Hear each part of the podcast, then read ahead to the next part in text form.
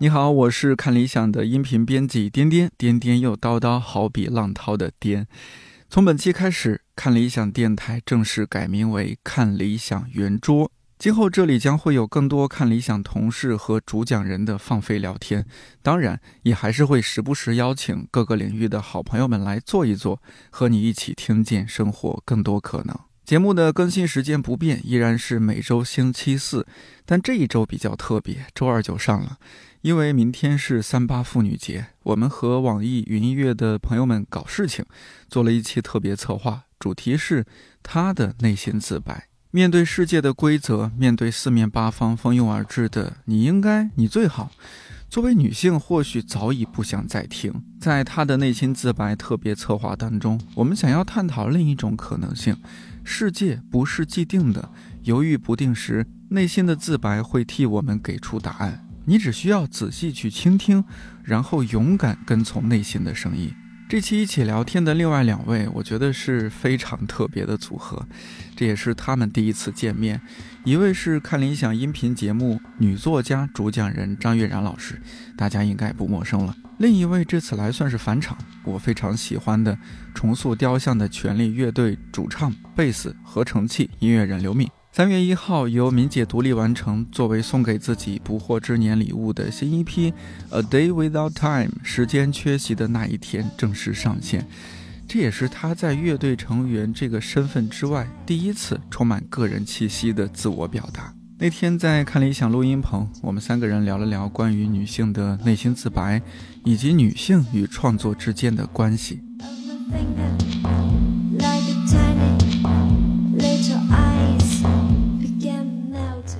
实我现在带了很多问题想问 Lumi 是吗？你的名字是叫？其实是因为刘敏这个名字，其实有很多人都叫刘敏，所以为了区别于其他的刘敏，所以我前面加了一个 Lumi。嗯，我觉得很好听，那我就叫他 Lumi 吧。你随意可以，总不能跟你一样一样叫敏姐吧？是吧？不用这么客气。我会觉得说有一个很特别的事情，是我在就是这两天会思考，在听你专辑的时候，嗯，就是你一直用英文在在唱歌，但是你的词可以非常自然的和你的音乐融为一体，嗯，我觉得这个多少会让嗯写作的人会羡慕，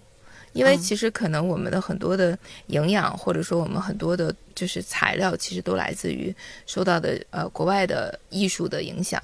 对，但是就是可能对 Lumi 来说，它不太需要转化了，它其实可以直接使用这种语言，然后把它变成自己的音乐的一部分。但是对写作的人是不可能的，因为你还是得用中文写作，嗯，就是你可能可以读英文，或者是你可以读翻译的东西，但是最后你。不能够直接的去使用这个语言，我不知道你能感觉到那个区别还挺大的。我理解，我其实也我特别开心，就是你从一个写作的人的角度来，嗯，去解读这个歌词和音乐之间的关系，这一点特别重要。因为对于我来说，我选择英文唱歌的原因就在这里。嗯，因为我需要让这个语言不仅仅是语言，它有音乐性。如果它没有音乐性的话，那么这个语言在音乐里面扮演的角色是不够的，所以说我就没有选择用中文来演唱。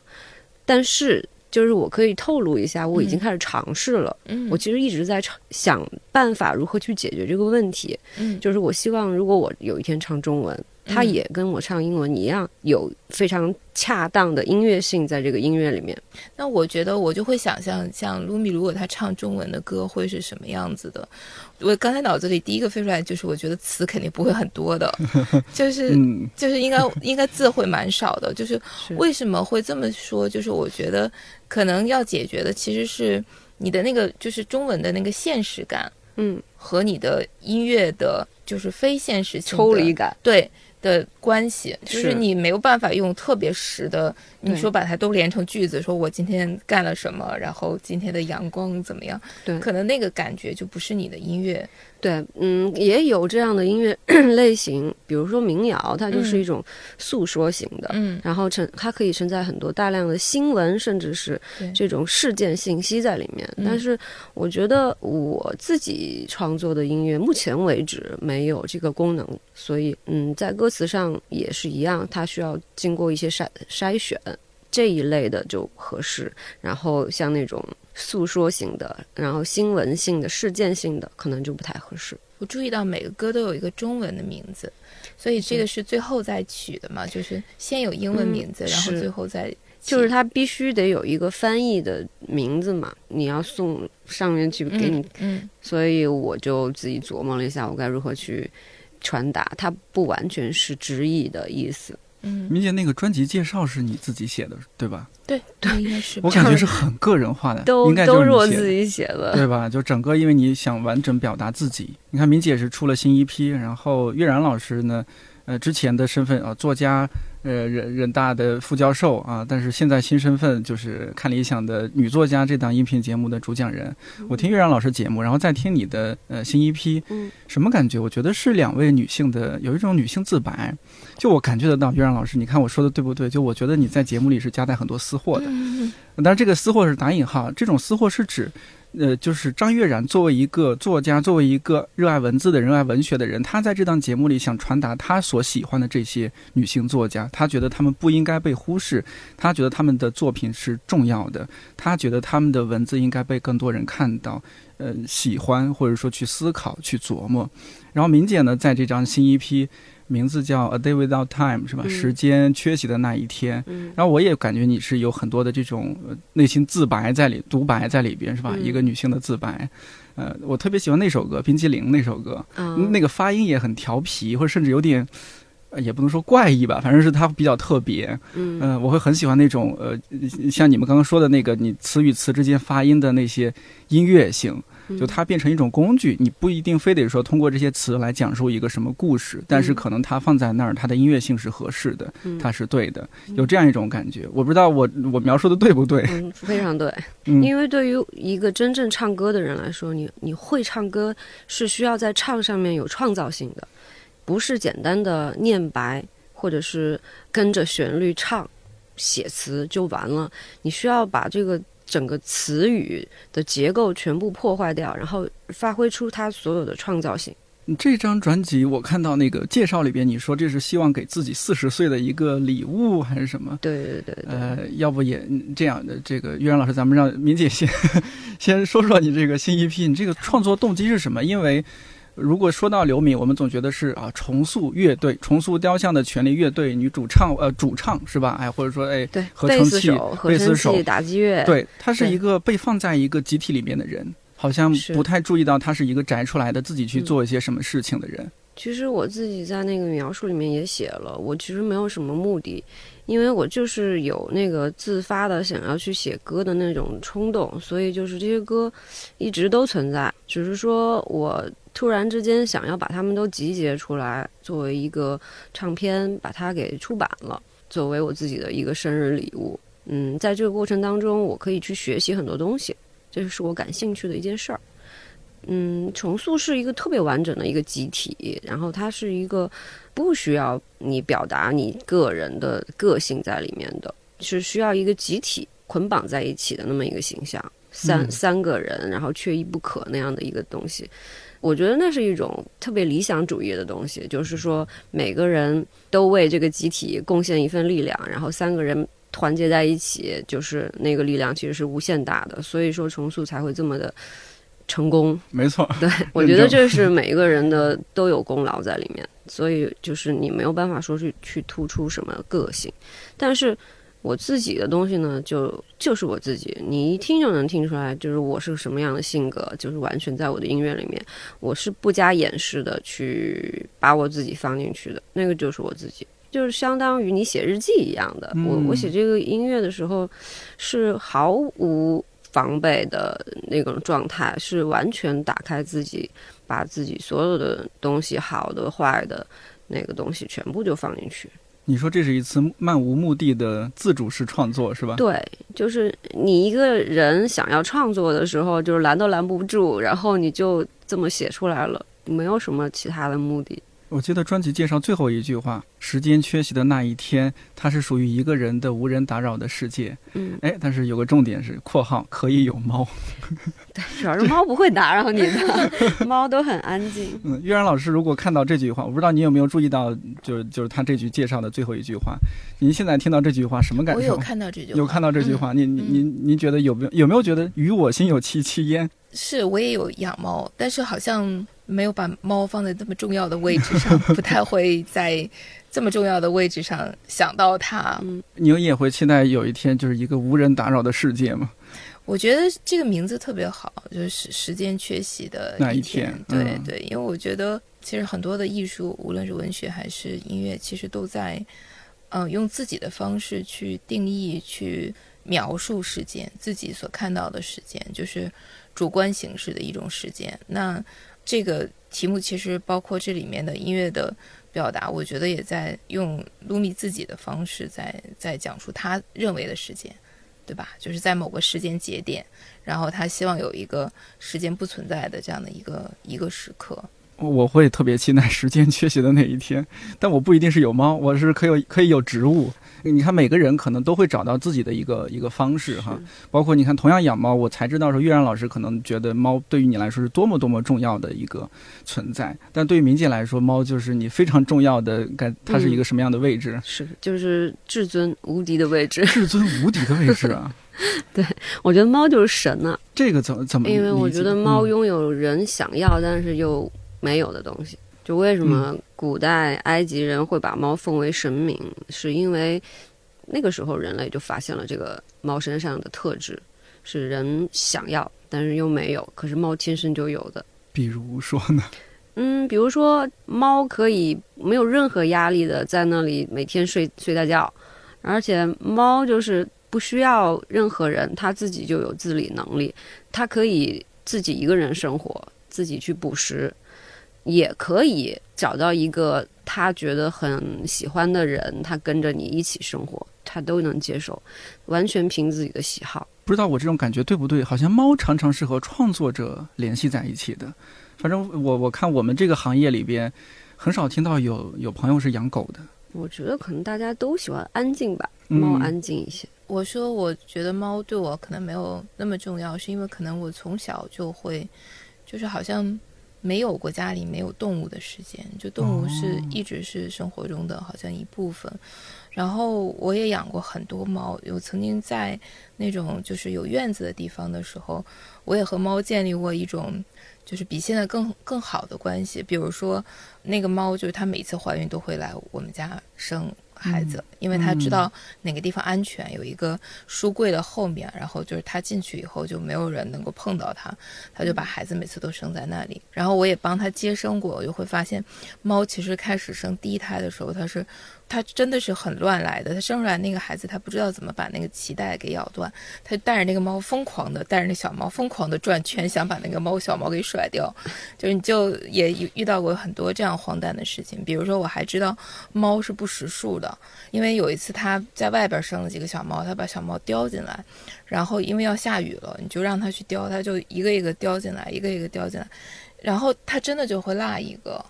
就你，你就是后来我又去查，发现说那还有一个，就是一个要马上要灌水的一个一个下水下水道的那个地方，就帮他把那个猫拿回来了。你就会发现，他走着走着他就忘了，他不识他是生了四个还是三个。所以我我觉得我很了解猫。但是就是因为过于了解，所以很难产生一种敬意，对特别的情感，对对对，就会觉得说，嗯，他就是一个好像生活中的一个老朋友，一个一个一直很熟悉的一个这样的一个家人的这种感觉，嗯，很自然的存在在那儿的一个。对，所以我我觉得不太会想起来去主要给主动跟猫打招呼，或者是怎么样。有的时候反倒是家里有客人来的时候，哎，你忽然变成了最爱猫的那个，因为 别人说啊，你家猫好可爱，然后你忽然发现用别人的眼睛重新看它，觉得嗯是挺可爱的。呃，你们都算是比较早的，然后进入自己呃一个属于自己领域的创作者，对吧？很早的，我觉得这是特别幸运的事儿。那你们那个时候啊，就是会也也有一些接到一些。偏见嘛，说哎呀，你这个女孩就应该干嘛干嘛，你这个年龄就应该干嘛干嘛的。月然老师有吗？我大学专业学的是计算机，对啊，我一直想问这个。我也是，你也是，对，我我也是计算机计算机的人，欢迎两位这一谈创作，欢迎两位理科生砍晕我这个文科生。太巧了，哎，怎么回事？来来，那岳然老师继续说。我觉得可能是因为我们是同代人，那个时候，嗯，其实还是有一股外界的一种潮流，就是 IT 热的那个潮流，就是计算机真的是啊最热的专业。然后我学理科是因为可能为了证明自己能够学理科，对，好像有拥有这样的能力，在那个时候好像比。文科好像要更高，是的，半个我们这种级别，文科生是被看不起。对，所以那你就学了理科，学了理科，你到了专选专业的时候，你就会发现，哦，那个时候最好的专业，或者说大家都认为最有期望的，以后未来最有最有可能性的专业就是计算机，然后所以就学会就是学这样的专业。但是其实我到了大学以后，会发现我其实不太能胜任这个工作，就是。跟过去不一样的是，我觉得我做不好，我就我也兴趣不在这方面，所以那个时候还挺痛苦的，因为呃那个年年纪就是还没有那么多的互联网新媒体，所以那个时候其实作家是一个非常遥远的职业。你不知道该怎么成为一个作家，就是以写作为生是不太能够想象的事情，所以就在艰难的维系着这个计算机的学习，然后就越学越差，但是就最后现在到了一种就是真的是维修自己电脑都不能够自理的这种情况，不好意思说自己是这个专业毕业的，对，所以就是其实我觉得还是受到偏见的很多影响，然后所以在很多时候其实是没有。做出更干脆、更坚定的决定，我觉得还是有很多人生，还是有很多这样的时候。嗯，除了社会上，大家会会那时候说什么学好数理化，走遍天下都不怕，然后再加上当时大潮确实是计算机比较火，嗯，是不是也周围的家长、老师对你有一些就是对有期望，有期望，对，然后会觉得好像，呃，学理科更有希望一些，然后你也为了证明自己。能够学得好，我我觉得就是还是当时的一种就是随波逐流。但你那个时候在文学方面已经那那样的成就，明明可以沿着这条路走下去，比如学个中文啊什么。我是在大学的时候后来在做的这个选择，那时候我在新加坡读计算机，计算机我们那时候就编程就是一个黑色的一个一个窗户框，然后进去以后就是那个 C 语。加 C Java 还有什么 C 语言都是黑色的，然后那个 Word 是白的。对我来说，这就是天堂和地狱的区别。那个黑的就是地狱，要去地狱里交作业了，交完作业以后才能回到。天堂进行自由的创作，所以这个两个反差特别大，对。然后最后我就抛弃了地狱。但你抛弃地狱的时候，会有一些反对的声音吗？觉得你会啊，也会有啊，因为就是呃，我那周围的同学都是特别优秀的理科生，然后会希望在这个 IT 行业有更稳定的然后工作，对，所以你就等于离开了那个线，然后然后你就不知道将来自己会怎么样，所以还是挺挺危险的事情。挺难想象，如果你沿着计算机那条路，如果走下去在华尔街可能就是提前退休的人，国内创办了一个什么投资的看理想 圆桌。哎呀，你看看这历史，很多时候都是注定了。是。哎，明明姐呢？听岳然老师刚刚说，原来是计算机，你你当初也是面临一些什么？我虽然我们都是计算机专业，但是我那计算机专业就 low 一点儿，就是特别。次的那种学校，但是呢，我是自己选择的，因为我就是喜欢电脑。嗯，而且他也确实那个学习过程对我今后做音乐有很大的帮助。对你那是会，他我觉得他会有帮助。在我看来，合成器和电脑也差不多。对，因为我现在做的事情也是天天跟电脑打交道，而且我那个时候电脑学的还不错，我可以帮别人修电脑，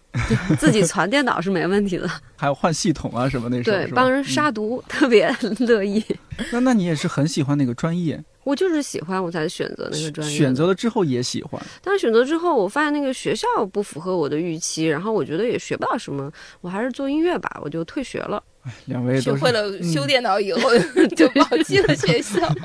能基本糊口了，这个没有问题了。嗯，那你有没有也遇到一些阻力啊？就是做乐队的阻力太大了，因为那个时候女孩子做乐队太少了，全国也没有几个人。而且也没有感觉靠这个能吃饭的那个先例，所以家长都觉得你在不务正业，你在混日子，不觉得你在做一件正经事儿。那你那时候会有一些音乐方面的女性榜样吗？木有，也木有，就完，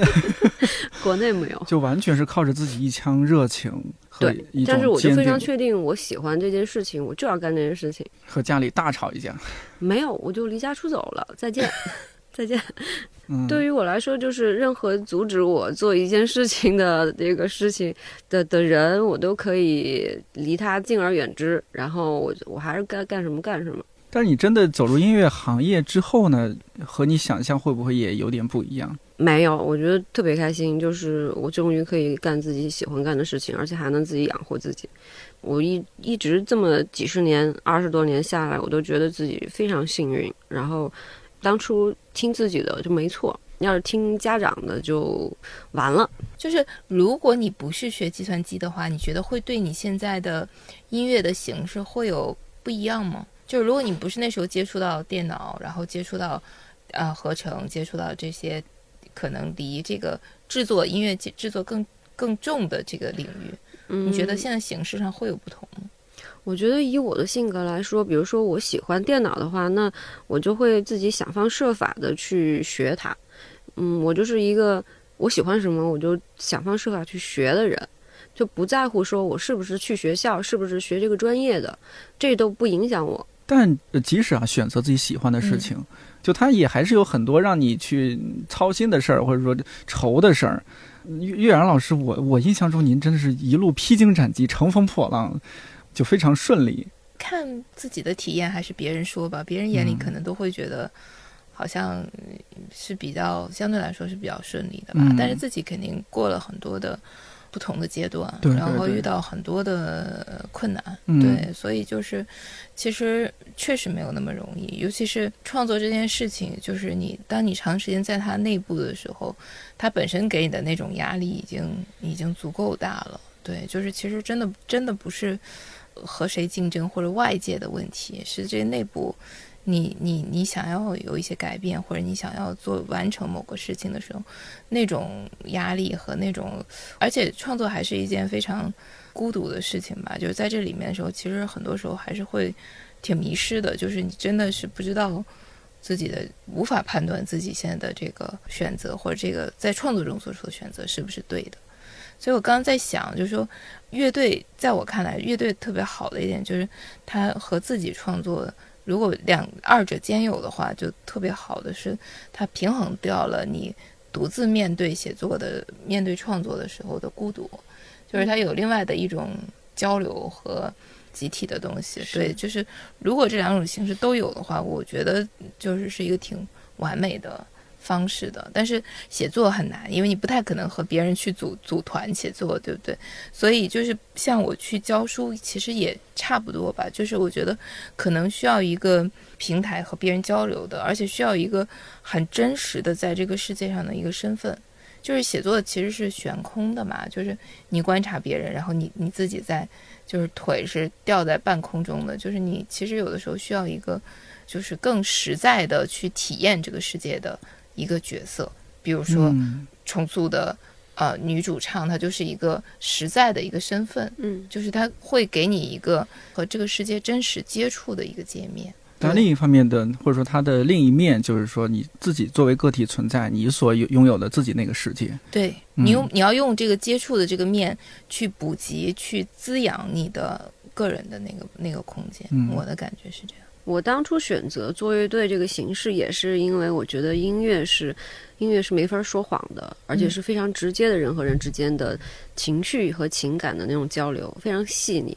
所以我觉得乐队特别好，有有几个人，然后一起同心协力的完成一个目标，那种感觉太好了。比如说，在教书，在其他的领域里面，你当然也会遇到一些志同道合的人，但是都没有办法和他说的这种，就是说，一个乐队是作为一个常年的一个整体，一个存在的这个形式是不可能有的。我觉得岳然老师，你对乐队的理解非常非常深刻。我觉得大部分的人分不清楚一个主唱和一个伴奏乐队与我们这样子的一个乐队集体之间的一个区别。就是像我们这样的乐队，每一个人都是不可分割的，它是呈现出来的是一个集体状态。而嗯，比如说一个歌手，他也需要一个乐队，嗯，而那个是伴奏乐队，那些乐手是可以换的，随时可以换。就不一样的。我觉得就是在咱们国内好像有一点不太分得清楚这两种之间的区别。但是我觉得岳然老师说的特别多人婚姻，对，差不多，对，很难的。像我们这样的乐队，它其实跟谈恋爱是一样的，每个人之间都要进行深入的交流，而且是非常坦诚的，你没有办法说谎的。嗯，而且是这么多年的，对，怎么样一起继续往前走？这个是非常非常需要时间的，而且还有包容度。在创作的这些年，你们也刚刚提到，就是岳然老师说也有不同的状态啊什么。我我就是还想听一听，就是在不同的阶段，可能你们的方向是不一样。就像是我哎刚到北京，那第一想法就是先得活下去，对不对？我可能关注不了太多周围的人。那再到后面你找到一份还不错的工作，你的注意力就是说，哎我怎么把这个工作做好？当你又又有更多的能力的时候，你就想说，哎我怎么样在这份工作上再多发挥一些社会价值？能影响到一些人，你看不同的阶段可能想的事儿不一样。我不知道你们是嗯怎怎么样的，有没有经历不同的创作状态，包括说怎么去调整自己。有好几个阶段，就是这几个阶段里面，我也都在尝试做不同的事情，比如说会做像杂志，然后像像教书，然后反正就是会做很多的在文学内部做其他很多事情。就我的想法是，可能就像。乐队的演出一样的感觉，就是我觉得文学，因为在这个时代是特别小众、特别示威的一种艺术形式，示威啊，就是所以，嗯，其实文学需要行动，就是说需要文学人、需要写作的人去参与更多的行动，就是你可以把它理解成一种对文学的传播，需要去尽一份力量，不管以什么样的形式，然后去，嗯，尽可能的让更多的人。就是加入到这个文学的领域来，所以我觉得这是这个时代的文学给就是从事文学的人需要提出的一个要求。我就会在这方面做很多的尝试和努力吧。也是因为这样，我觉得就会缓解我刚才说的那种就是自己工作的时候的一种孤独或者是啊迷失的那种状态。对，所以一直是有平衡这两个阶段。比如说。嗯，我是其实是先写作，写到某个时间的时候，我才通过去读书，然后到教书，然后其实是在用，好像就像是打开一些别的窗户一样，这样好让有一些空气能对流进来。对，然后再到现在这个阶段，也不算不一定算阶段了，就是我们把您邀请过来，然后做女作家这样一档节目。嗯。我不知道，因为我没有前期沟通这个事情，就是也是不是也有一个您您和我们这边同事大家沟通的过程，你也犹豫啊？比如说，哎，我这个学校的工作那么多，我没有犹豫，我觉得还挺有意义的，因为我一直觉得就是说，其实我不知道音乐界是什么样，就是其实，在写作界，就是很长一段时间里面，中国的女女性的很多的写作者，嗯，就很抗拒大家把你称作女作家。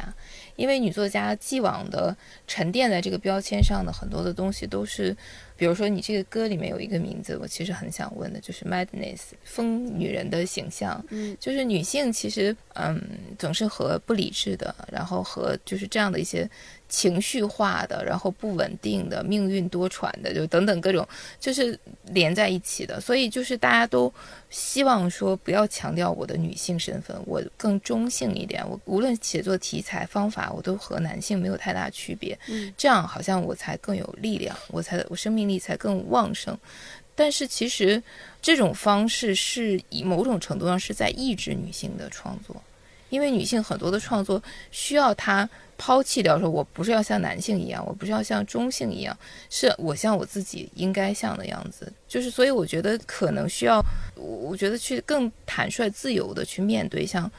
女作家，我就是个女作家，对我就是更感性，我就是会就是疯狂。那这是我的属性，也是我创作里面的可能，甚至是我的优点。对，所以我觉得。是我在这个时间，我认为有必要去做这样的事情，去把这个女作家的形象去把它澄清一下吧。这个其实我也蛮想问一下的，就是有时候我这说话也得特别注意 小心。对，对，确实是你作为作为一个男男性，好像去讨论一些关于女性的事情，很多时候有点不合时宜，或者是容易冒犯。我也自己做节目时候会尽量避免说，你看那会儿我就不小心嘴瓢了，我说哎，你重塑的女主唱，然后我就马上改改成了主唱，就也是有有时候我周围一些。女性朋友会提醒我，但我没想到您是这么想。您觉得别人说，哎，张悦然女作家没问题。我刚刚也叫女主唱，是因为我觉得就是也可能会有其他的人作为主唱，他们是轮轮流的，所以我没有觉得这个是一个冒犯。我觉得这几年我网上的一些讨论就是说，哎，凭什么那女女司机是吧？女主唱、女作家，你们怎么不说你们是男司机、男作家？但是我觉得我也会叫那谁叫男主唱，所以我觉得对对对，我我觉得我我我也会说是，比如说呃，同样一个人叫刘敏的，有男的叫刘敏的，有有女的叫刘敏的，我肯定会说男刘敏、女刘敏，我不会说就是呃刘。敏是就特指男的，嗯，但那是另外一种，就是这人名方面嘛。但如果说放在职业这个里边，一样，我会加上男。对哦，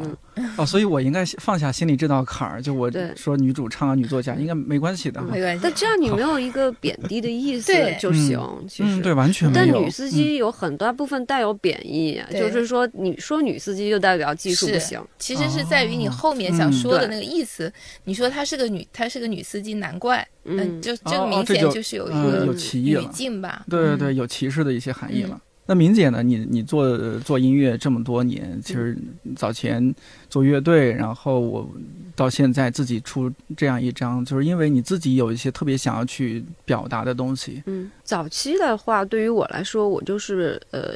一直心态是学习，因为我觉得我没有掌握整个音乐的技能以及如何去表达这个东西的时候，我就不可能完整的表达我自己。我都不知道这个工具怎么使用，所以我很长一段时间我并没有急于去做我自己的东西，就是因为我觉得我要在这个过程当中学会如何使用音乐这这门语言。我一直认为音乐就是一门语言。还有一个问题就是，我应该如何在保持我自己的特色的情况之下去学习这门技术？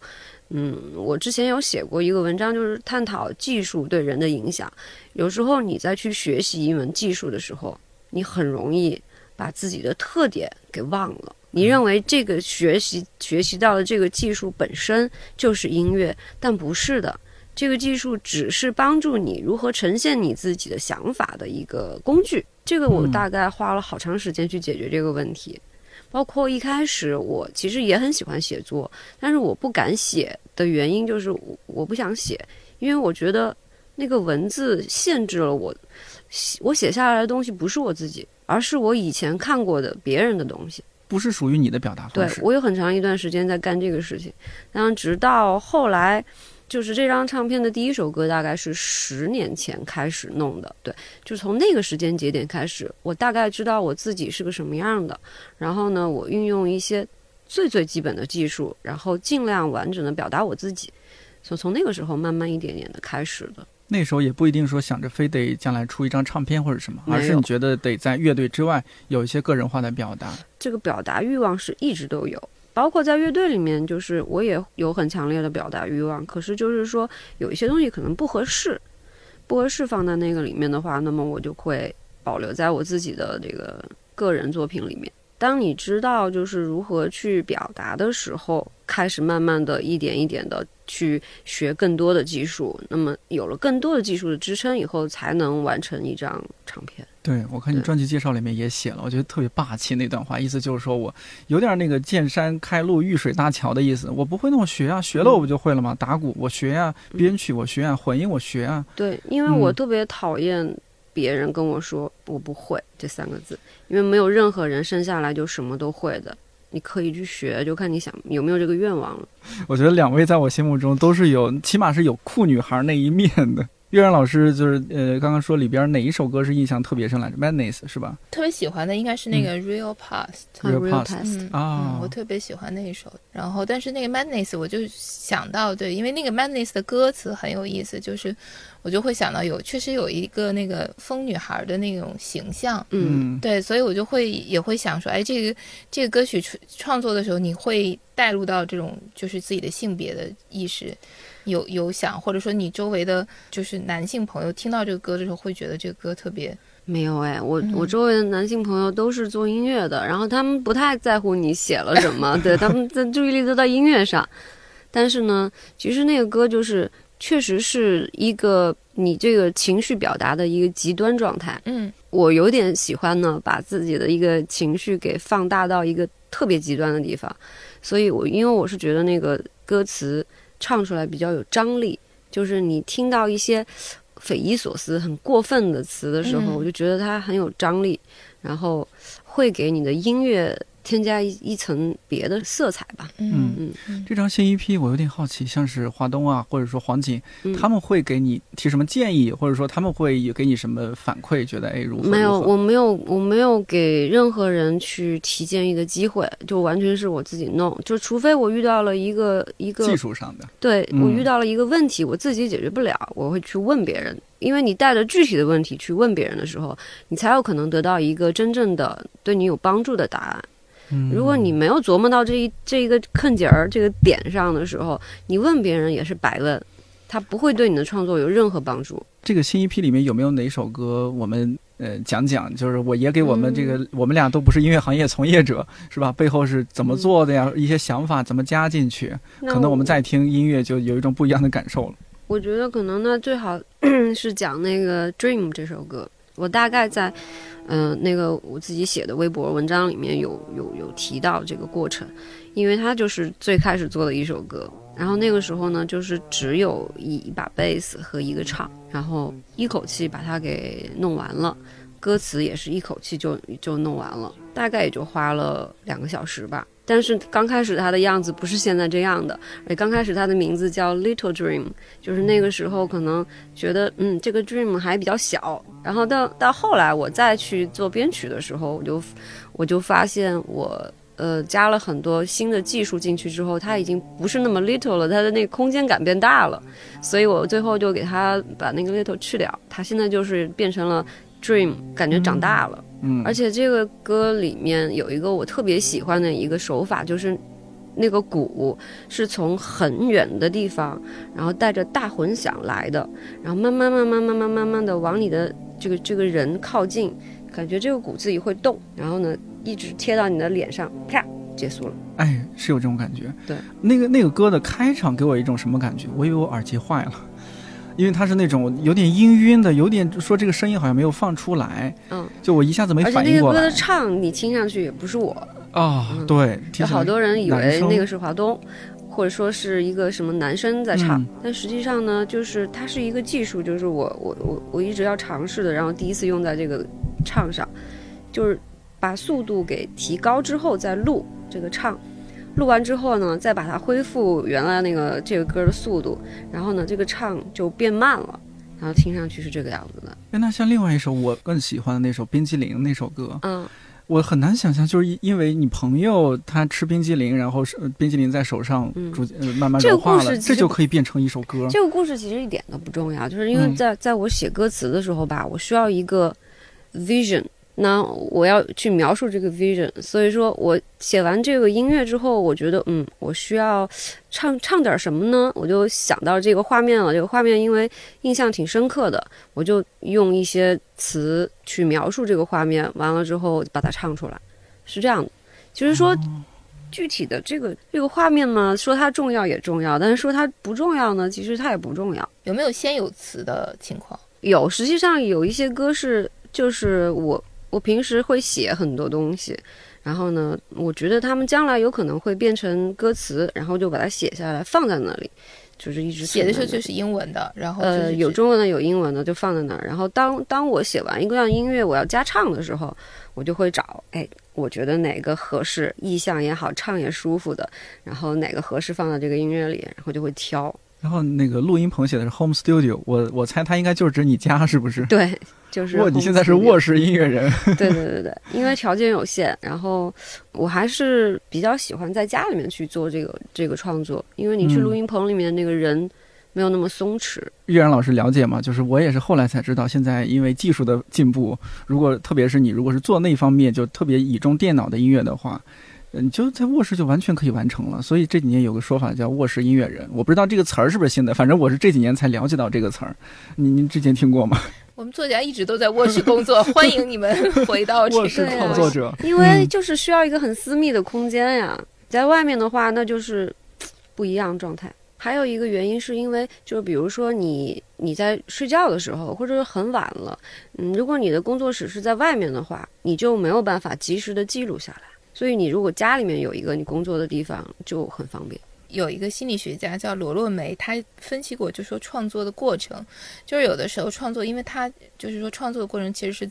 我们说的冠冕一点，就是一个自己和另外一个自己在角力嘛，然后在在摔跤的感觉。那其实很多时候那个地方卡住的时候，你是没有办法过去的。但是其实很很多人都发现，创作者都会发现，你可能很多时候需要先中断它，比如说你你出个门儿。然后你去走一走，然后你通过远离它的方式，他会回来。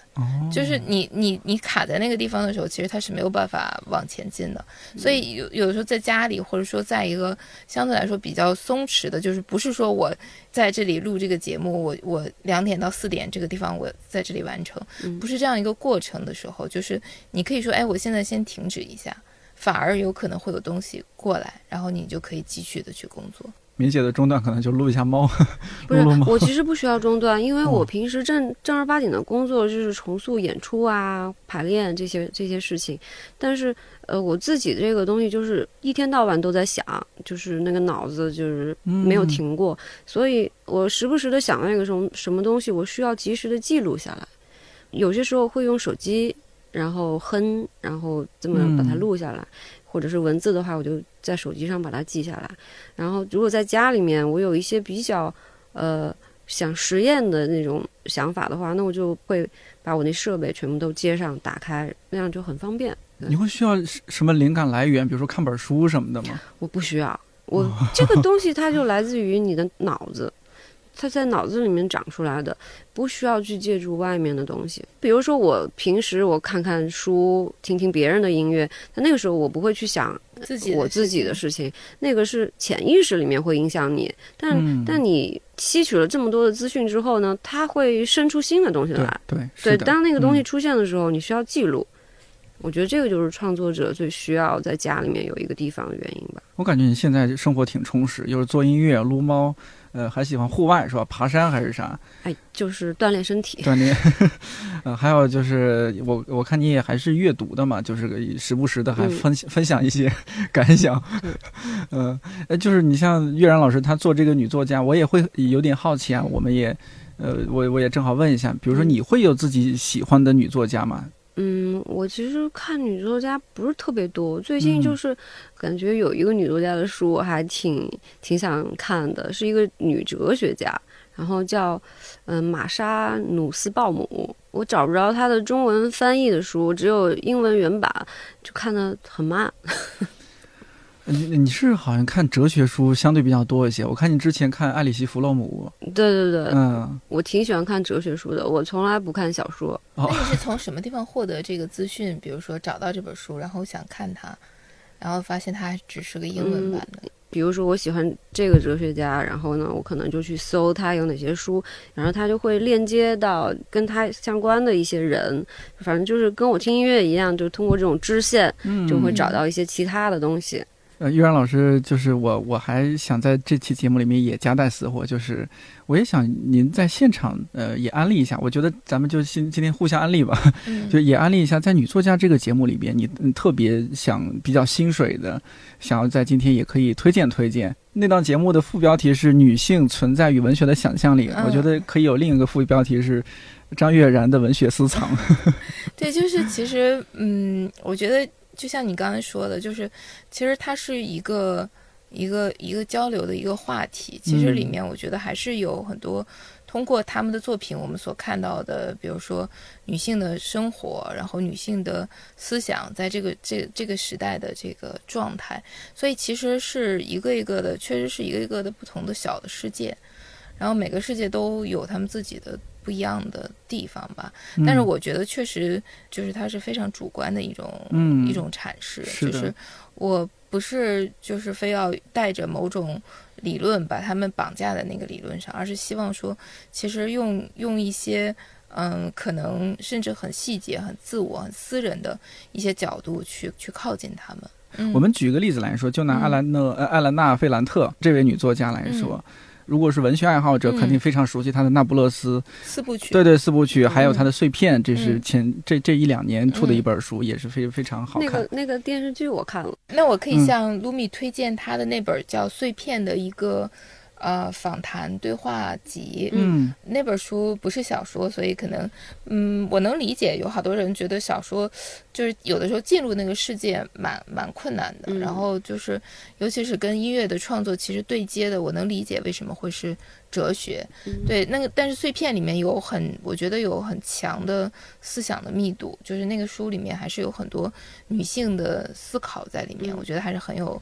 很有嗯价值的。我我其实也不排斥看小说，嗯比如说我也会看黑塞啊什么的。嗯嗯但是就是嗯你要让我呃首选的话，我可能嗯不会轻易拿起一本小说，因为它看起来就没有完，就是嗯你必须得把它从头到尾都看了，嗯不能中断。它如果是可以中间断开来的那种文学形式都可以。那个书信集就是断开的，它也没有那么那么连贯，对虽然是断断续续的书信，但是一像封我这种接一封。我这种特别分散的阅读方式，你看小说你就忘了，你下面再看的时候你都忘了前面说什么了。哎，我觉得其实小说就是也有一种读法，真的你就可以断断续续的读。哦有的小说其实情节或者很多东西没有那么重要。对对对，就是你说黑塞，包括很多的作作家是可以这样去读的，就是你就好像是进他那个世界待一会儿，你就相相当于一个一个广场或者一个凉亭，你在那儿坐一会儿，然后你就出来了，嗯，就是不是非得说你要跟着他爬完了这个山，就千万然后不要是那种。情节性很强的。对，那不勒斯四部曲嗯可能就是属于情节性特别强的，因为嗯它吸引那么多读者的原因，就是因为大家想看两个女孩之间的矛盾，想看她们，对对对对对，是这样。但是它的就是价值，因为我一开始就是我也有的时候会对那种大家都讨论很多的书，会有一种抵触心理，对就是我也是就不太想看。嗯，对，但是我觉得就是后来我看了以后，我觉得还是这个书有它非常好的、很很独特的价值的。就是呃，比如说费兰特他用了很多通俗的手法，我觉得音乐里肯定也有，就是很多十九世纪讲故事，像狄更斯的方法，就是很故事很很狗血、很通俗，但是它里面想表达的女性的那个思想的层次，就是是很复杂的。他就是不排斥用一些特别通俗的手段，嗯，去作为一种载体，这样才能够让他把那个他认为的深刻有价值的东西给表达出来。嗯，对，而且他的方法就是，嗯，是很简单粗暴的，就是说他过去我们的女性有一个好像已经形成的一个散文的一个传统，就是美。就一切以美为首要，嗯，但是费兰特认为真实是最重要，就是真实和准确，所以他就摒弃那种美的标准，在这里面就有很多地方就是写的非常的赤裸，甚至是很很很很简陋，就是那个语言并不算美，所以我不知道在音乐里面会不会有这样二者的，呃，我觉得重塑的音乐就有肯定会思考这个问题，对就是有是不是有的时候也会有美的负累，就是华丽嗯或者美。会不会一风格会不会形成一种束缚？对，如果是那种唯美的话，其实是我们想要排斥的东西，不想要那种看起来非常人为的那种美。更多的我，比如说我个人的对声音的喜好，就是我希望这个声音听起来是有破坏性的，我会更喜欢这样的声音。我不知道就是这样会不会跟你你所描述的这种写作方式有有异曲同工之妙？那你有的时候会不会觉得这地方好像太美了一点，然后太对我就就不想要这样，就嗯？必须得把这个美给去掉。那你会不会觉得，那听众会不会又会觉得说这个东西是不是太不舒适了？就是要在舒适和那个我不太考虑。嗯对但是我自己听着觉得舒适，然后呢又不是那种过分的讨好的那种美，嗯然后嗯又符合我自己的那种有一点点破坏性的那种声音的需求，大概是这样。这个我觉得其实跟费兰特在文学里想做的事情是一样的，就是呃最重要的还是他的力量。而不是说美，有的时候美那个美是让人昏昏欲睡的，就是它并嗯没有嗯真正的抵达那个力量，但是它你就你很享受它，但是结束了就结束了，就是两种不同的方向嘛。我们刚刚讲到费兰特，然后包括明姐，你是在一个另外成员，另外两名成员都是男性的一个乐队里边，我不知道女性元素在不同的这种创作领域，它会起到什么样不同的一些反应？女性大多在乐队里面都是作为贝斯手存在的，为什么呢？因为女性天生对旋律非常的有创造力，而贝斯这个乐器，如果它富有旋律感的话，会让这个乐队的音乐听起来非常生动，非常有意思，就与众不同，听起来。所以你会发现，大部分的乐队如果有乐手的话，这个乐手很可能是个贝斯手，主唱也是，因为唱也是一个需要感情丰富的一个表达的东西。嗯，但其实吉他和鼓不太需要那种感情，女性的感情。不是那么的需要。嗯，世界上嗯最好的乐队里面，嗯，反正我喜欢的乐队里面，比如像 Talking Heads，他的贝斯就是女的女贝斯手。可是他弹贝斯呢，他有女性的那个特质在里面，但是呢，他看上去他又很男性化，他又不是那么的柔。所以最好的情况是，这叫什么雌雄，是吧？对，最好是男性呢含有一点那个女性化的特质，女性也含有一点男性化的特质，大家综合在一起。哎呀，你这么说，我喜欢的音乐人好多都是这个 David Bowie 啊，对，还有 Prince，对。到包括 Michael Jackson，对对对，是的，雌雄同体。嗯，因为这两个是不是有点缺一不可？就要么就太刚了，要不然你太柔了。不是，其实我就我一直在想说，为什么大家非得去强调这个感性，或者要么就是强调理性？哦，对。人的大脑难道不是左右脑都有吗？嗯。那么感性只存在于右脑，理性只存在于左脑，难道你只要一半的脑子吗？它两者都强，你这个人整体才会强呀。所以说，就是比如说，男性也可以往另啊，对啊，应该多发展他的右 脑，男性应该 是吧？对，就无敌了。嗯，然后女性呢，就像你刚刚说的一个贝斯手，哎，她女孩儿，但是呢，她很男性，你觉得她站那儿有一种气场，太好了，那个贝斯手弹的，包括就是 David Bowie 的贝斯手也是女的，一个黑人女孩。当时是 Brian Eno 来来北京录唱，呃，不录他自己的那个唱片，然后重塑正好在棚里面做缩混后期，然后 Brian Eno 就跟我聊天儿，然后他就跟我推荐，他说你弹贝斯哈，那我给你推荐我最喜欢的这个世界上最好的贝斯手，就是 David Bowie 那个女黑人女贝斯手。就最早做音乐是没有女性榜样的，现在是不是有很多女性榜样？我有女性榜样，最早做乐队的时候，女性榜样是国外的，比如像。Patti Smith 啊，这种你肯定有啊，但是我没有在中国找到一个真正的女性榜样。那到现在说说到说，呃，刘敏的一个音乐方面的女性榜样，嗯，还除了 Patti Smith 还有谁？现在肯定不是音乐上肯定不是 Patti Smith 了，因为 Patti Smith 的音乐还是属于七十年代的那种，嗯，摇滚乐。他现在我做的音乐跟那个还是差距挺大的。是的，你要是现在找一个女性音乐人的话，可能叫 Laurie Anderson，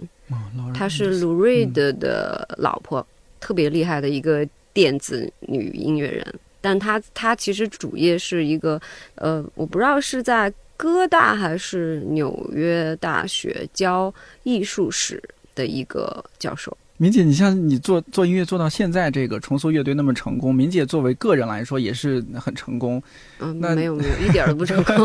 啊，或者说你也呃越来越找到自己的一些方向嘛。嗯，那你到现在还会遇到一些周围的偏见啊、误解，说哎呀，你这还是这女孩玩这个不行，或者说什么？肯定会有啊，还是会有啊。对呀，因为当时上月下的时候。听说有一个人说刘敏，她只要不要打扮的像个男的就行。然后我就觉得，难道这不是一种偏见吗？打扮成什么样都不重要。嗯，我最重要的是在音乐上，我我这个人都不重要，重要的是音乐。就你的关注点关注的有点偏。我们是玩音乐的，我是一个音乐人。对你干嘛要关注外表？哎呀，我我觉得文学方面是不是也有类似的情况？不是有那种说法？你像大家说说到作家，可能。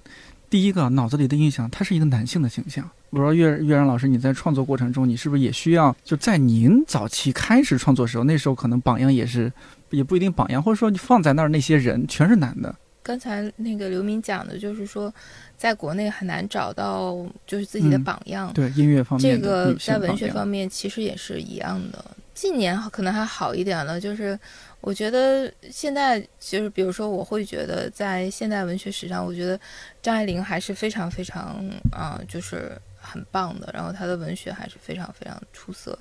但是在早年，我记得在我小小一些的时候，就是她那个人生是一个多么失败的人生啊！就是是一个就是女性应该好像引以为戒的人生，所以就是其实，在很早的时候就会你脑子里就会有一个观点，就是说，如果女性你想要持续的创作，你就要做出某些牺牲，然后你才能够维系这个创作，你才能够成为一个更伟大的一个一个创作者。但是好像男性就没有这个问题，就是男性和创作是就是非常匹配的。女性就是你要，你要把自己的呃这个脚跟给削掉，然后把自己想办法变成另外一个形状，做出某种牺牲，付出某种代价，然后你才能够成立。对，我觉得就是，所以你会看到很多呃这个女性的人生女作家，中国现代文学或者很多都是很。悲惨的人生，然后他们被宣扬的也是，就是他们是非常的不幸福的，对，所以就是会有这样的一个好像对创作的一个理解和一个开始的一个顾虑或者一个隐忧吧。你在女作家那个节目里讲沃尔夫，好像也讲到这一点，是吧？沃尔夫当初要孩子还是不要孩子？对，她和她老公那样一种一种关系，还还算她老公都算是好男人了哈。她老公是个非常好的男人，但是现在也会被女性主义者攻击。对，就是说，因为他决定不让沃尔夫要孩子，因为他觉得沃尔夫精神失常，很多次都进过很多次疗养院，所以不能够生孩子。但是呢，现在的女性主义者的观点就是会觉得说，你也是剥夺了一种女性的。权利嘛，所以也会攻击她老公。但是我们刚才讲的，我觉得跟沃尔夫比较有关系的事情是，沃尔夫一度是非常非常强调雌雄同体的。但是就是他的强调，可能也对他来说构成了一种压压力。嗯，就是他很希望他的理性的那棵大树就变得更大、更茂盛一些，然后这样好来中和掉他觉得他自己。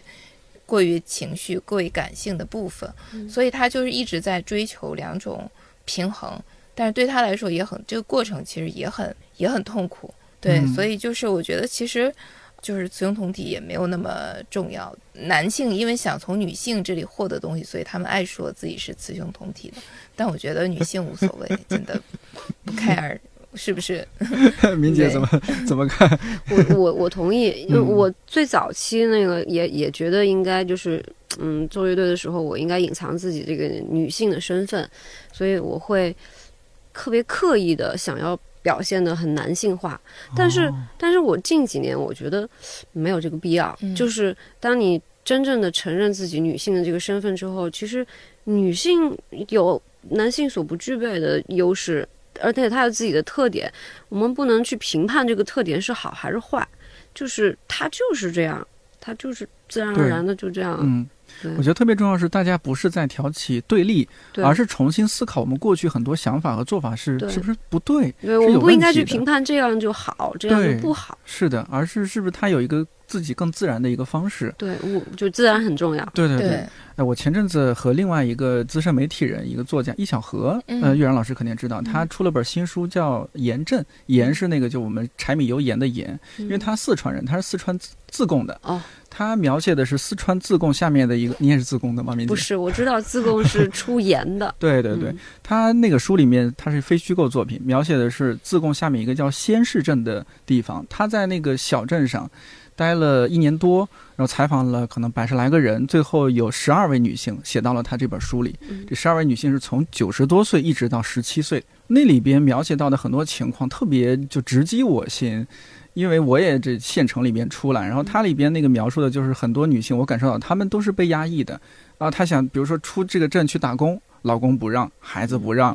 她想去干嘛干嘛，家庭都是反对的。嗯，我就也会想起来，我确实我我家里那些我我印象中家里这些女性好像也一直都处于这样的状态。我我也特别特别难过，然后看到书里面，我就让我也共情了嘛，我就想想到这些事情。然后呢，前段时间呢，又和朋友们聊到另一件事儿，就是朋友们说，哎，你觉不觉得？因为我这年龄也大了，三十三了，然后朋友们也有稍微更大一些的，他们就说，你你们觉不觉得，就是三十五或者说三十到四十岁之间的女性是消失的，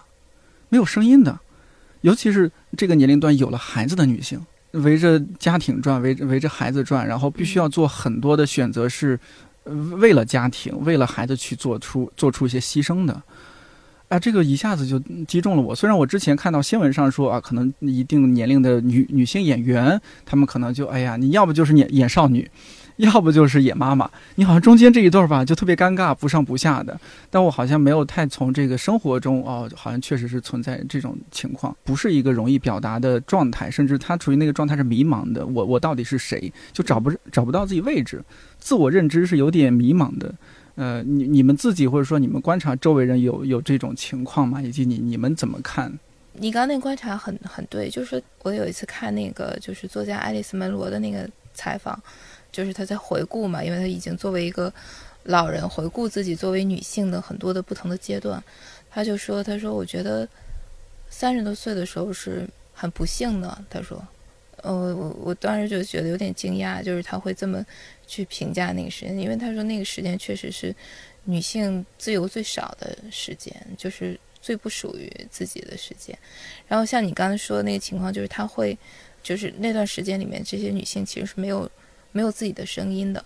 嗯，但是就是有可能，他如果有一份工作，他还可以返回职场。但是如果他是一个创作者，也有可能他就会永久的消失，因为就是这就是相当于一段时间是他在潜潜水，他不能够冒出水面，但有可能他就永远习惯了水下的那个生活，或者说他就没有机会再把头探上来了。嗯，所以作为创作者是很残酷的，就是说他这二者想要把它兼容，或者说能够自由的转换，其实是没有那么容易，是一种很大的风险在里面的。对，所以就是，其实我觉得这个这个阶段是，对很多女女女性的创作者来说，我觉得是一个危险的阶段吧。你你有类似的经历吗？对我有，我觉得会觉得很难，就是有一个阶段会觉得非常的非常的艰难，就是有很多的社会的角色要扮演的时候，然后他和你的创作之间的代价确实非常的消磨你的意志。对，您您怎么扛过来的？没有，我觉得就是随着年龄一岁一岁的变大，然后离开了那个阶段，如果还在坚持创作，我觉得就已经很不容易了。你说是不是也得适当放过自己嘛？那是属于一种，就是它属于放过，但不是放弃。不能放过自己，如果放过自己，你就消失了，你就消失在水中。对，那个谁，那个那个费兰特发也是他发明了很多词，他说有一个词。他说：“我们也许要重新看待这个词，叫监视。他说，监视过去都是一个很坏的词，就比如说，都是啊警察，然后想到是呃这种就是公权力对人的监视。但他说，其实他觉得女性应该有一种自我监视的能力，只有自我监视，就是说你自己知道你在想什么，你在。”想要什么？嗯，我觉得他想说的是觉察吧。对，就是可能他用的那个词会比这个更严酷一些。监视好严酷啊，感觉。因为他觉得，就是如果你不不监视自己，你就会让自己呃溃散，嗯，然后你就会呃服去去依顺男性的标准或者社会的标准，然后你就会消失融化在那里面。你必须要紧紧的。盯着自己，然后专注的看着自己，用一种监视般的目光，你才能够让自己按照自己的意志去选择、去生活、去创作。对，是。其实女性想要做成一点事情的话，是需要更多的这个与外界的这个怎么说呢？与一种惰性的抗争。嗯嗯，因为你很有可能选择一种舒适的方式去度过这些时间。反正我周围的朋友，大多数生完孩子以后，他们就不再出现在这个圈子里面了。你会感觉他们，嗯，就是完全在家庭里，甚至很很少去跟女女音乐人也会吗？都会。嗯，如果他选择了家庭，那可能就会被家庭淹没。就是就像你说的，嗯，就是很难兼顾的，因为周围的环境不支持他。然后他自己也不是特别完整的意识到这件事情是需要自己努力的去争来的。但有那种兼顾的吗？也许会很辛苦。有啊，但是少。嗯，所以这就是特别需要对跟基数比起来就太少了。嗯，你说这是不是也受一些传统观念的一些影响？就觉得我差不多了，也该收了，玩的也比较尽兴了，这时候得回归了，这那的。我之前就是会跟我妈妈去说这个事情，因为她的就是很懒惰的一个人，所以我就会跟她说：“我说你不要选择那么舒适的生活，人应该对自己狠一点，因为你太舒适了以后，不管各方面你都会下降的。你不爱运动了，然后你可能贪吃那种美美食，然后都对自己都不好啊。从创作上来说就更是这样了。你可能今天我想天气特别好，我出去玩玩，可是嗯，你出去玩了，你就丧失了创作的这个时间。就是说，作为人来说，也许你不同的阶段，你越来越松弛，你随着经济实力也好，或者说其他你的越来越从容也好。但是作为创作者，你是不能松弛的。作为女性创作者，是尤其要警惕松弛的。如果你有孩子的话，你可能你你去带孩子，然后你还要坚持创作，你需要额外付出更多的时间来做这件事情。但很多人就会觉得我已经很累了，我可能没有办法完成。但是如果你能够鞭策着自己，就是别怕，别怕累。你如果想要创作的话，那你就别怕累，那你就不会丧失掉这个。对，就是说，你像无论是母亲还妻子的这些身份，其实都是和很多的现实的琐事打交道的。嗯，它都是最消磨意志的。然后，其实女性在里面，如果不是真的不是特别警惕的话，你慢慢的就会适应嗯那种生活，然后在那个生活里面。找到一种价值，然后找到一种至少自我欺骗吧，反正也是能找到一种，就是相对来说你自己认可的一种存在的方式，所以就会溃散掉。就是我觉得可能女性的这这几个属性特别容易使她的那个精神和那个意志在这段时间里面溃散，然后就会失去那种就是创作的野心。就我一直觉得，就是有一些词，就是确实是为男男性设置的，就就是发明的时候，很多时候就是男性在使用它。比如说“野心”这个词，我就一直觉得，女性身上的那种等同于野心的东西，也许不叫野心，也许是一种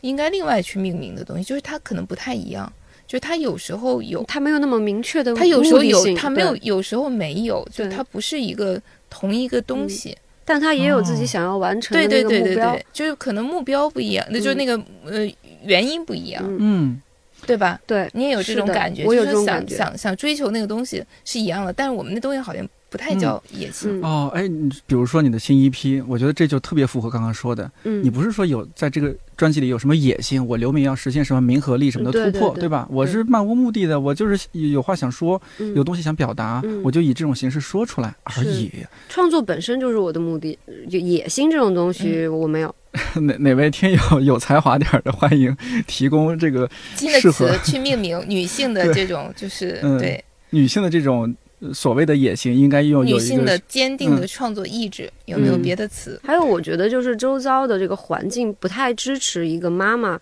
去创造。你如果是能够男性更多的负担起养育孩子的责任的话，那么女性也可以更轻松一些，她也可以去创造一些更多的东西出来。但是这个，嗯，好像男性目前为止不太能够意识到这一点儿。对对对，是吧？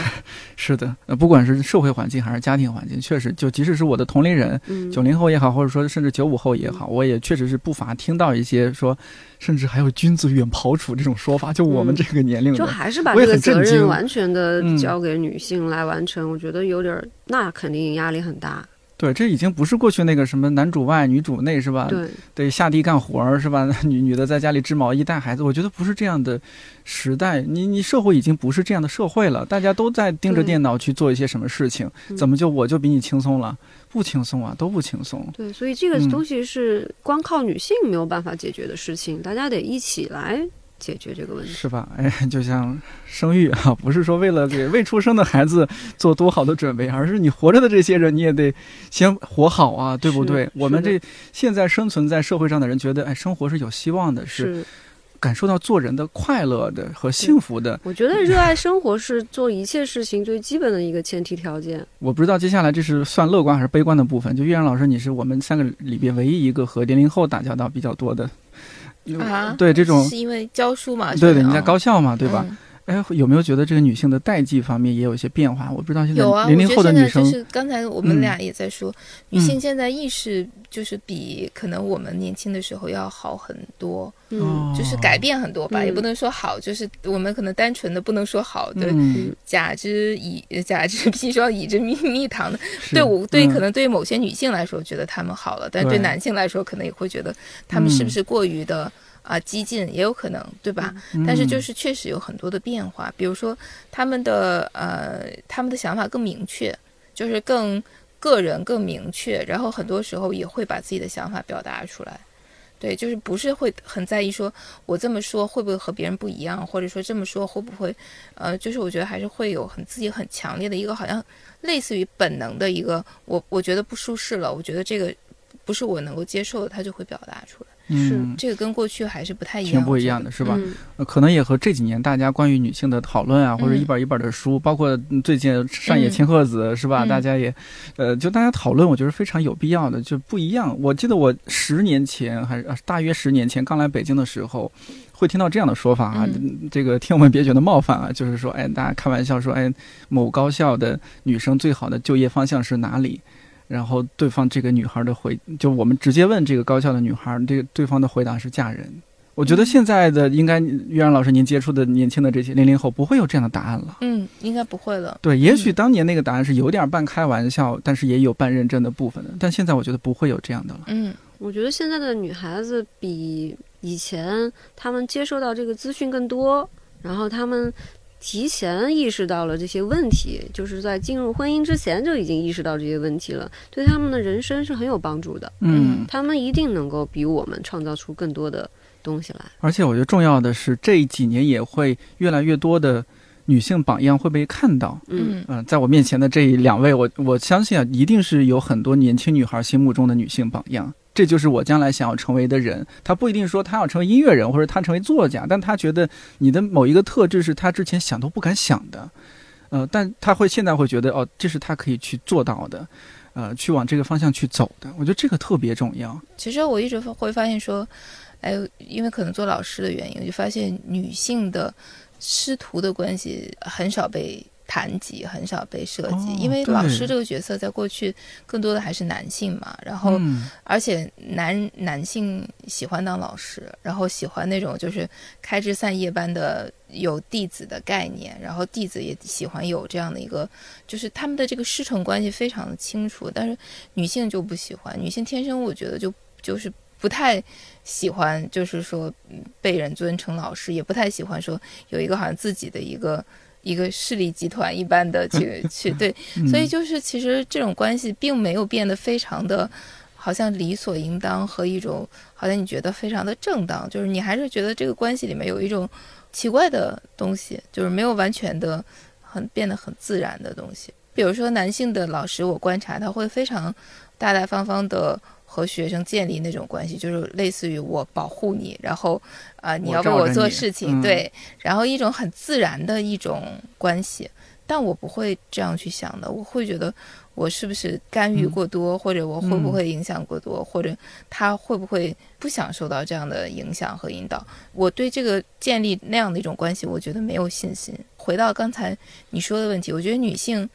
呃，有很多的呃优秀的创作者，但是女性不是一个天生可能不是一个呃非常喜欢结盟的这样的一个群体，因为我觉得这跟哦。历史有很大的关系，就是女性一直是作为一种外人寄住在每个人不同的男性的家的屋檐下的，就是他们是分散的，所以他们能够结盟，就是能形成一种社会性的结盟，也就是作为弱者，现在作为嗯。弱者才会有结盟，就是你让他们不是因为这个原因的更自然的一种结盟，我觉得还没有发生，还在不断的这个这个出现和改变之中吗。哎，我这几天有一个大学同学啊，特别让我感动。他说最近感到特别快乐。他是在高校里面也是当老师，但同时还在读博还是什么。嗯他说你是无法理解我现在在学术方面感受到的快乐。嗯他说真正认识到了学术让我自由。他觉得以前那些追求的东西，什么好玩的好逛的什么，他觉得挺无聊的。他觉得这个学术啊，就是你你读了论文，你写论文什么的，你实实在在都是你自己的。但是你之前他也工作过，说打工啊什么，你你就是在传递老板的一些想法，你就是打工人，你不是在表达自己。但学术，我是在表达自己。她女孩嘛，她说这就我现在找到自己的一个方式。她说我以前体会不到，我现在体会到了。就是这我们今天想聊这个，就是女性与创作。我觉得创作是不是对于这女性的影响，它会更重要？就相比男性，因为大家会觉得男性好像热热闹闹的，各行各业的做这做那的，但女性过去被束缚在某几个固定的角色里边、身份里边，好像她的想象力是缺失的。呃岳然老师这档是文学方面的想象力，但其实咱们抛抛开文学，除了文学，其实更多的想象力也是存在的。你们觉得创作给自己带来了什么？如果要适当的总结一下的话，我个人创作之后的感觉就是觉得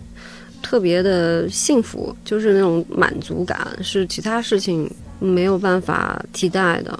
这个是我觉得创作必不可少的一个原因。这就是它是一种存在的一种意义吧。就是如果你想一想，就说把创作拿走以后，确实就是找不到这样的一种。